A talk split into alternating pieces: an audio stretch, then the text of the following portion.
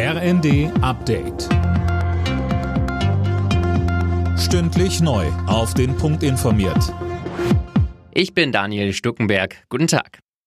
Die Vize-Europameisterinnen kommen heute zurück nach Deutschland. Am Nachmittag werden die DFB-Frauen am Frankfurter Flughafen landen. Dann geht's mit dem Bus zum Rathausbalkon im Römer. Dort gibt's einen großen Empfang mit tausenden Fußballfans. Torhüterin Merle Froms. Begeisterung spüren lassen, die die letzten Wochen in Deutschland stattgefunden hat. Und ich denke, das wird nochmal überwältigend sein. Die DFB-Mannschaft hat während der knapp vier Wochen Millionen Menschen begeistert. Allein das Finale gestern haben knapp 18 Millionen im TV gesehen.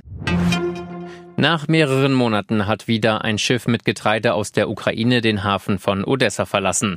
Das Ziel ist der Libanon mit Zwischenstopp in Istanbul. Dort sollen alle Getreidefrachter bei Hin- und Rückfahrt überprüft werden, um heimliche Waffenlieferungen zu verhindern. Seit Beginn des Krieges Ende Februar konnten Millionen Tonnen Getreide nicht exportiert werden. Die Vereinten Nationen befürchten zunehmende Hungerkrisen. Der Waldbrand in der sächsischen Schweiz beschäftigt weiterhin hunderte Feuerwehrkräfte.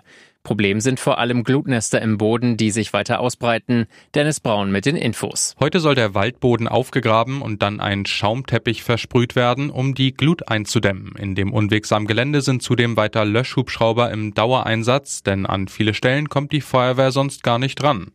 In Brandenburg hat sich die Situation bei Falkenberg dagegen weiter entspannt. Die Lage dort wird als stabil eingeschätzt. Es wird wieder mehr Bier getrunken. Die Brauereien haben zwischen Januar und Juni rund 3,6 Milliarden Liter in Deutschland verkauft, 6,4 Prozent mehr als im Vorjahreszeitraum, so das Statistische Bundesamt. Beim Export ins Ausland gab es allerdings ein Minus.